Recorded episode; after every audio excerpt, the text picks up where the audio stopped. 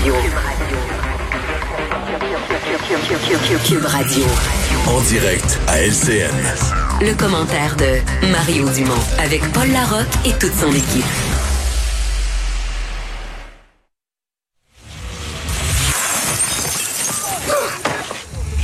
Sérieux là? T'avais juste à mettre ta ceinture Mon meilleur ennemi, samedi 18h30.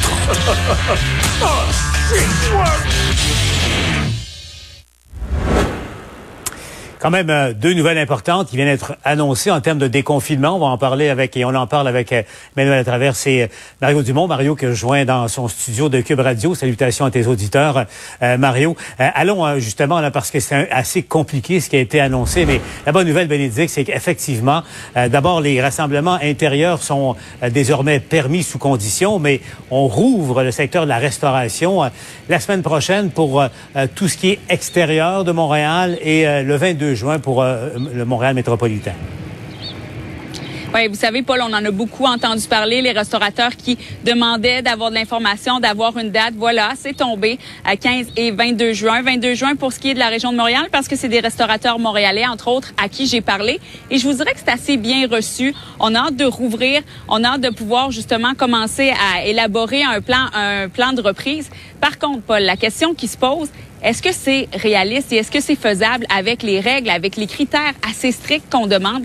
Notamment, euh, bon, vous le savez, on parle de porter le masque, des lunettes ou des visières, entre autres pour euh, les gens en cuisine et aussi pour les personnes qui vont faire le service dans la salle quand on pourra pas respecter le 2 mètres. Mais vous savez très bien que pour déposer une assiette sur une table, il faut, faut diminuer, c'est en bas de 2 mètres la distance. Donc, ça risque d'être pas mal toujours. Également, pour ce qui est du respect de 2 mètres, quand on ne vient pas, quand c'est des personnes qui n'habitent pas sous le même toit, c'est toute qu'une réorganisation pour les plans de salle parce que c'est pas la même chose si c'est une famille qui habite tous sous le même toit qui vient manger. Là, eux sont pas obligés de respecter le 2 mètres, mais la table voisine qui viennent de trois, euh, qui habitent sous trois toits différents, là, faut qu'on garde le 2 mètres. Alors, les restaurateurs qui se posent la question, comment est-ce qu'on va réussir avec cette logistique? J'en ai parlé avec Jérôme Ferrer qui, lui, euh, normalement offre une euh, expérience gastronomique même avec ça, Paul, il dit ça sera pas réalisable. Lui a décidé finalement de changer ça pour un parcours où euh, ce sera plus euh, la, la grande gastronomie comme ce l'était autrefois, au moins le temps que les choses reviennent un petit peu plus à la normale. Je vous laisse entendre Jérôme Ferrer à qui j'ai parlé un peu plus tôt.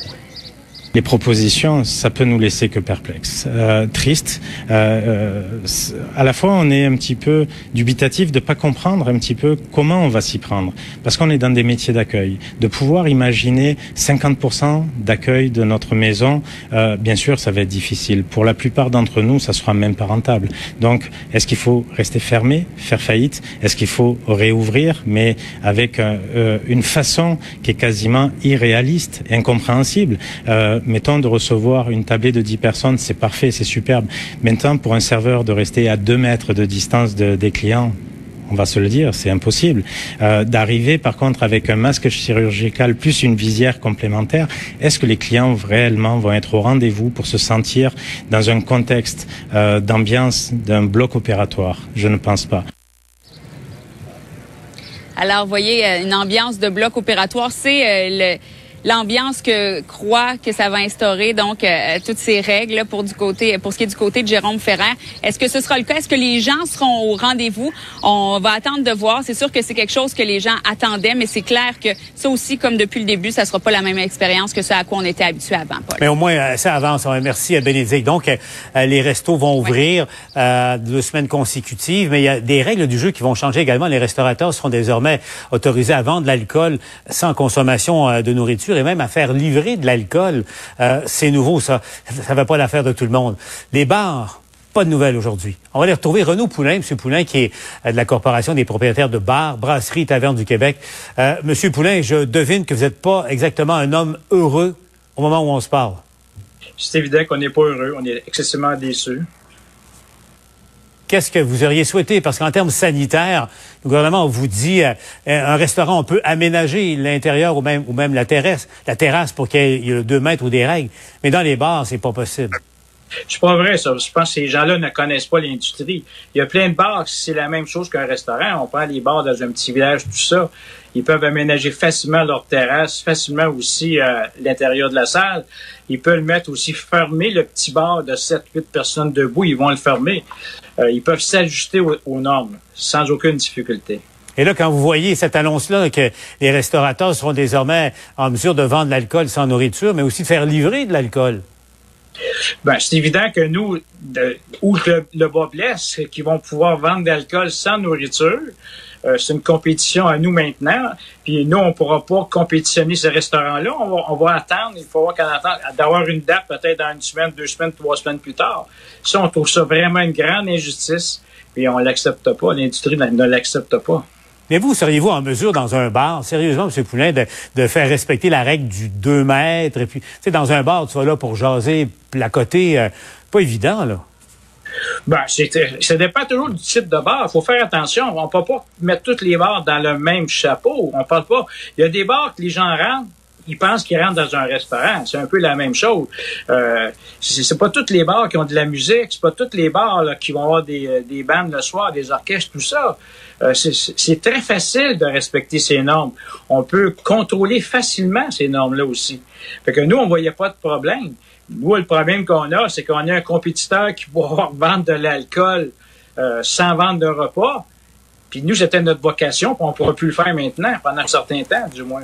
Avant de vous laisser, M. Poulin, est-ce qu'il y a des discussions? Avez-vous, euh, de manière informelle, un scénario de, réouverture éventuelle de vos établissements? Ça, c'est un autre problème. Il n'y a aucun scénario. Le gouvernement ne, ne nous dit absolument rien. Euh, ça crée vraiment une grande incertitude. Les gens sont rendus financièrement au bout du rouleau, comme on dit, ils ont besoin de l'argent, puis ils ne peuvent pas ouvrir leur commerce. Puis le gouvernement ne fait rien, ne donne aucune indication, absolument pas, c'est très décevant. Renaud Poulin, je vous rappelle, est de la Corporation des propriétaires de bars, de brasseries euh, euh, et de tavernes du Québec. Merci, M. Poulin, d'avoir été avec nous. Merci, au revoir. On va retrouver euh, Emmanuel et Mario. Mario, je commence avec toi aujourd'hui. Donc, en principe, c'est une bonne nouvelle, mais qui fait pas l'affaire de, de tout le monde. Pas facile de prendre des décisions en ce moment-là. Non. Et même à Montréal, je comprends que les restaurants sont dans deux clubs. Il y a ceux qui disent, bon, au moins on a une date il y a ceux qui disent, là, ben, écoute, là, on aurait pu commencer, il y a le nombre de cas est en baisse, il y a des rassemblements de milliers de personnes dans les rues, on aurait pu commencer le 15 en même temps que les que les régions, euh, commencer euh, aussi vite, puis on aurait été en mesure de respecter les règles et de pas perdre, parce que là, on, commence à calculer ce qu'on perd comme fin de semaine. On est rendu, dans le cas de Montréal, en ouvrant le 22, tu perds la fin de semaine du 20-21 juin, là. Mhm. T'es presque rendu dans les vacances, la fin de semaine d'avant la Saint-Jean. Donc, dans les terrasses, puis tout ça, bon, c'est sûr que ça fait tellement de semaines qui perdre des revenus et on pourrait dire c'est pas une semaine de plus qui fait la différence, mais c'est quand même perdre des grosses fins de semaine s'il fait beau en plus, c'est douloureux. Dans le cas des bars, Là, euh, j'ai hâte de voir. Ça, ça me paraît pas mal moins clair. Parce que là, euh, en cours de conférence de presse, on a compris que les bars qui servent de la nourriture vont ouvrir. Mhm. Alors là, qu'est-ce qu'on va faire?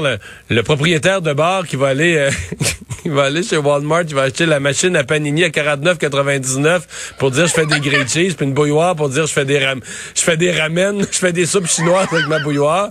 Est-ce qu'il devient est-ce qu'il devient avec service de nourriture? Tu sais, je veux dire, tout le monde va vouloir se débrouiller en pareilles circonstances. Mhm. Moi, il y, a une zone grise là, euh, de, parce que j'ai l'impression que les bars ont pas de limite à ce qu'ils vont être prêts à faire, à faire comme contorsion pour pour ouvrir, pour pouvoir compétitionner, euh, euh avoir ces fins de semaine précieuses du, du mois de juin. Oui, puis surtout que la, compétition euh, devient maintenant autre, Emmanuel, avec cette, idée-là de permettre la livraison d'alcool, c'est nouveau, consommation d'alcool sans, sans, sans, nourriture. D'une manière générale, comment, Emmanuel, qu'est-ce que tu penses de ce qui était annoncer aujourd'hui ça, euh, les restos, et également les rassemblements intérieurs de 10 personnes et moins qui euh, sont autorisés? Mais si on permet les restaurants, on permet les rassemblements intérieurs de 10 personnes et moins. à un moment donné, il faut quand même être conséquent. Moi, euh, sur la question des bars, c'est qu'il y a une forme d'inéquité, à dire les restaurants peuvent livrer de l'alcool, les bars on reste fermés, euh, puis on a l'idée dans notre tête qu'un bar c'est une discothèque là, c'est pas, il y a plein de bars qui ressemblent davantage à des cafés où les gens euh, s'assoient, prennent un verre. Donc c'est sûr que la question va demeurer très, la pression va demeurer forte sur le gouvernement. Euh, mais je le comprends en même temps de vouloir vraiment tout faire à pas de tortue. Dès qu'on déconfine un millimètre, il y a un relâchement dans les comportements. On le voit en ville, on le voit dans les rues. Fait c'est comme c'est la raison, je pense aussi, pour laquelle le gouvernement est si prudent. Moi, la principale question que je pose, c'est est-ce que vraiment les gens vont aller au restaurant?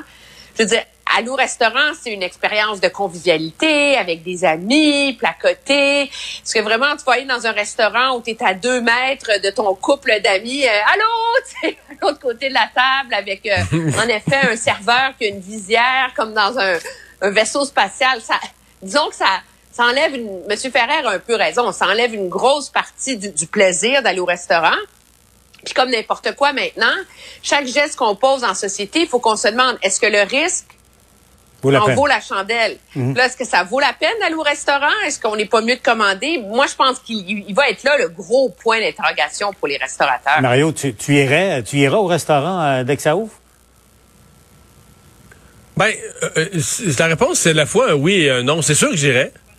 Mais est-ce que j'irais aussi souvent? C'est-à-dire que sur une période, mettons, de deux mois, est-ce que je sauterais des tours, là, tu sais, où normalement, je serais allé au restaurant, mais là, tu sais, on va rester à la maison. Marc, on est resté à la maison en mars des derniers mois, mais c'est certain que l'expérience, à partir du moment où elle devient plus lourde, plus compliquée, il faudra se poser la question aussi, est-ce que les restaurateurs vont être obligés de faire comme les comme les coiffeurs, comme d'autres, mettre une espèce de, de surcharge COVID, parce qu'eux aussi vont avoir eu une foule de dépenses, vont devoir laisser, tu sais, les tables qu'on laisse libres dans le restaurant, c'est de la c'est de la grosse perte de revenus. Donc, euh, c'est tout ça là, qui va faire que c'est pas pour moi, c'est une période de survie. Les restaurants vont rouvrir je pense pas qu'ils vont pouvoir générer des profits. Je pense qu'au mieux, ils vont pouvoir refaire mhm. tourner la roue, payer un peu de leur personnel, le chef, juste pour exister, survivre. Là. Mais je vois pas comment un restaurant va pouvoir dégager des véritables surplus dans des conditions pareilles. Euh, Mario, un mot parce qu'on me on m'indique à, l'oreille que ton conseil pro bono euh, aux tenanciers de bar d'aller s'acheter une petite machine et de euh, servir un peu de nourriture ça fonctionnera pas. Il faut un permis, semble-t-il, de, de restaurateur. La question a été posée à la conférence de presse. Oui. Non, non, mais les gens t'écoutent, Mario, et tu écoutes. Euh, alors, donc, ça prend un permis de, de, de restauration. Pas de ramène. Euh, non, c'est ça. L'idée est bonne, mais elle n'est pas faisable. Mais un, mot, là, parce que quand même, là, euh, je, reviens à, à, à l'esprit de ce qui est annoncé. Là, on déconfine un peu. Là, on fait un pas. Il est très, très prudent. Il est très restrictif. Mais je vous entends là-dessus. Là, vous trouvez pas que c'est une bonne nouvelle quand même? Je comprends que c'est pas parfait. Mais, tu sais, on avance, là, on avance. Moi, je suis sûre que c'est une bonne nouvelle. D'ailleurs, l'importance des restaurants, je pense, prend tout son sens dans un contexte pas de, de vie quotidienne et d'habitude des gens d'aller au restaurant là, comme Mario qui va y aller moins souvent. Je pense que c'est dans le contexte où on veut que les gens, on veut sauver la saison touristique, qui est un gros secteur de l'économie du Québec cet, cet été.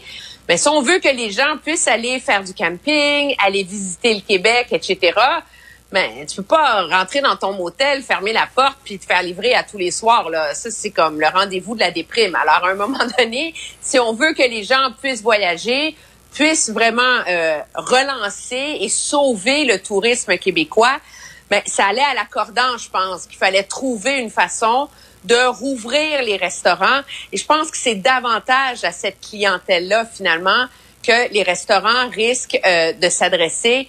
Et c'est davantage cette clientèle-là qui risque d'assurer la survie de ces restaurants-là au cours mhm. des prochains mois, alors qu'on est dans un dans un entre-deux de Covid. On est on est, on, est vraiment, c'est ça, en mode survie plutôt qu'en vrai mode reprise. Là. Et puis, je rappelle, rassemblement intérieur, maximum, enfin, 10 personnes provenant de trois adresses différentes en respectant le 2 mètres. Mario, euh, vas-tu recevoir 10 personnes de trois adresses différentes à, à 2 mètres chez As-tu hâte? Mais mais ça, pour beaucoup de gens, pour vrai, là, c'est une nouvelle euh, aussi gros, au moins aussi grosse, sinon plus encore que les restaurants. Là, parce que pour la moyenne des gens, oui, on aime ça aller au restaurant, mais dans les fêtes, euh, on va recevoir plus souvent du, du, du, monde à la maison. Donc ça, je pense que ça va. mais en même temps, c'est probablement une des mesures qui a le plus gros effet en matière de, de sentiment de relâchement. C'est-à-dire que tu as le droit de recevoir du monde chez vous. Euh, ça touche tout le monde, euh, de, toutes les classes économiques, etc. Donc, c'est vraiment... Ça, c'est... On est dans les grosses mesures que le gouvernement hésitait à faire. C'est pas pour rien que ça arrive le plus tard en juin. Dans les grosses mesures, tu as le droit d'aller au resto, tu as le droit d'avoir de la visite c'est puis t'as as, vu des grandes manifs en fin de semaine. T'sais, on est dans un relâchement assez fort des mesures et bon, il faudra voir ce que ça donne parce que euh, pour l'instant tout va tout va vers le bas ici. Mais aux États-Unis, je sais pas si vous avez vu les chiffres. ça baisse dans l'État de New York, ça baisse à plusieurs endroits. Mais En Floride, ça monte comme ça. En Arizona, ça monte encore plus à pic. Au Texas, ça monte à pic. Le nombre de cas, il y, a certains États américains où le nombre de cas, eux, sont comme nous en avril. Le nombre de cas part exploser. Donc, ça nous rappelle que c'est encore possible. Des États très chauds. on disait ce que la chaleur nous protège. On avait l'impression que oui, mais des États où il fait très chaud aux États-Unis, on est en plein mois de juin, il doit avoir du 35 degrés, puis le nombre de cas part en montant sais, on, c'est pas, c'est assez difficile de se faire une idée sur ce qui s'en vient, sur l'ampleur des risques. D'un côté, on est porté à, à baisser la garde, puis de l'autre côté, tu regardes juste ce qui se passe à côté, puis tu regardes ce qui leur est arrivé à eux, là. C'est ça. Et surtout qu'il y a une deuxième vague là, qui se manifeste dans certains pays déjà. Là. Euh, euh L'autre dossier chaud, bien sûr, euh, Mario, tu référais aux manifestations de la fin de semaine à Montréal. Mais attention, il y a des, des manifs, Emmanuel, tu le soulignais tout à l'heure, partout dans bien des villes euh, au Québec et des, manifestations importantes là, dans plusieurs localités. On va faire le point d'abord avec Alain Laforêt du côté de l'Assemblée nationale. il a été questionné, bien sûr, là-dessus. François Legault, on l'entendait tenter de se sortir du débat sur oui ou non il y a du racisme systémique au Québec. Ça lui a été reproché, le fait qu'il nie ça. Et lui, euh, qu'on vit aujourd'hui, c'est pas rien, Alain, là, les Québécois et Québécoises, à une évolution tranquille au Québec. Oui, euh, fait un parallèle avec la révolution euh, tranquille. Ce que François Legault a été très clair dans son message aujourd'hui, ne peut pas se faire enfermer dans la sémantique du mot raciste systémique. Il reconnaît euh, qu'il y a des personnes qui sont racistes. Il reconnaît qu'il y a des policiers qui font du profilage. Entre autres, il s'en remet aux gens qui travaillent actuellement sur le livre vert qui sera présenté un peu plus tard, qui est présidé par l'ancien maire euh, de Sherbrooke, le fameux comité là, euh, Bernard Sivigny, où on va entre autres aborder la question du profilage racial euh, dans les corps de police. le premier ministre qui a dit et le directeur national de la santé publique ont dit qu'on avait autorisé les manifestations, pour ça aurait été pire de pas le faire, c'était peut-être pas la meilleure des choses parce que ça rapproche les gens, mais ce qui est certain, c'est qu'on veut, entre autres, s'intéresser et faire évoluer et éliminer le racisme au Québec. Écoutez la suite. Il faut que le Québec évolue. La même façon qu'on a évolué pour que les francophones retrouvent leurs droits, pour que les femmes retrouvent leurs droits, ben, il est temps qu'on lutte contre le racisme, qu'il y ait une évolution de ce côté-là plus rapide euh, au Québec. Il y a euh, parfois du profilage racial et euh, c'est un dossier, c'est un sujet qu'on veut aborder et où on veut trouver des solutions pour que ça se passe plus nulle part dans tous les corps de police au Québec. Emmanuel, t'en penses quoi? Ben, moi, je pense que M. Legault a franchi un pas euh, très important aujourd'hui. Quand on compare son discours d'aujourd'hui à celui de la semaine dernière, là, c'est pas le même discours. Euh, il parle d'un mal qui gruge la société. Il parle de lutter contre le racisme au Québec. On n'est plus dans la théorie des pommes pourries, tu sais, genre euh, des petites aberrations. Mario, Mario, on va aller à toi parce que la, communication est difficile avec euh, euh, Emmanuel. Donc, euh, ouais, un premier ministre parle d'évolution tranquille. Hmm. Mais je suis tout à fait d'accord. Mais, mais l'impression, tu sais, qu'un un vrai changement de société, là, euh, le leader est au-dessus, il essaye de, il essaye de mener, il essaye de garder, là, prendre l'expression de Jean Charest, les deux mains sur le volant. Mais à un moment donné, la société change les murs de place, tu comprends? La société, comme un vrai mouvement de fond, là. Puis là, on le sent la société change les divisions dans la maison. Et là, c'est à ça que M. Legault s'ajuste et s'adapte. Mais c'est plus fort que le politique. C'est plus fort que le leadership politique quand les, grands mouvements arrivent. Regarde dans la NFL, euh, ils, ne géreront pas la question de mettre le genou à terre, ne sera pas du tout géré cette année comme la dernière fois. C'est rendu plus fort, probablement que même les joueurs, euh, il y a Drew Brees qui a fait un commentaire qui regrette, mais même les joueurs blancs, latinos, peu importe, tous vont vouloir être solidaires de ça les paramètres sont revus et c'est à ça aussi que M. Legault euh, s'ajuste. Euh, bon, évidemment, il, est piégé dans une petite affaire. Parce que quand il, aujourd'hui a utilisé une expression bon, intéressante, l'évolution tranquille, mais il dit je veux pas être piégé par les mots je vais être dans l'action. Mais là, en même temps, il nous a trouvé une formule. Donc, lui aussi, il joue, il invente un nouveau mot pour parler de ça. Euh, mais moi, je suis assez d'accord avec lui que c'est dans l'action, c'est dans la réalité. Euh, quand François Legault dit aux Québécois, moi, je, suis un homme de, de, résultats, de choses concrètes qui doivent arriver, je pense que c'est un langage que les Québécois euh, comprennent et croient de sa bouche, qui est un gars de même, on, croit ça. Puis après ça, il ben, faut que tu trouves les choses concrètes, il faut que tu les fasses. Ça, c'est le, prochain défi. Et ça, Emmanuel, ça s'appelle euh, une obligation de résultat dans son cas. Là. Oui, je pense qu'il est là le, le, le, calcul de M. Legault, cependant, quand il dit qu'il veut pas rentrer dans le débat euh, sémantique. Tu connais mon opinion là-dessus. Moi, je pense de, moi, je suis de ceux qui pensent qu'on devrait admettre cette discrimination systémique au Québec. Mais je comprends M. Legault politiquement de pas le faire. C'est comme devenu un mot là tellement chargé que tout le monde se déchire la chemise. Lui, il dit écoutez, mhm. mettons le mot de côté.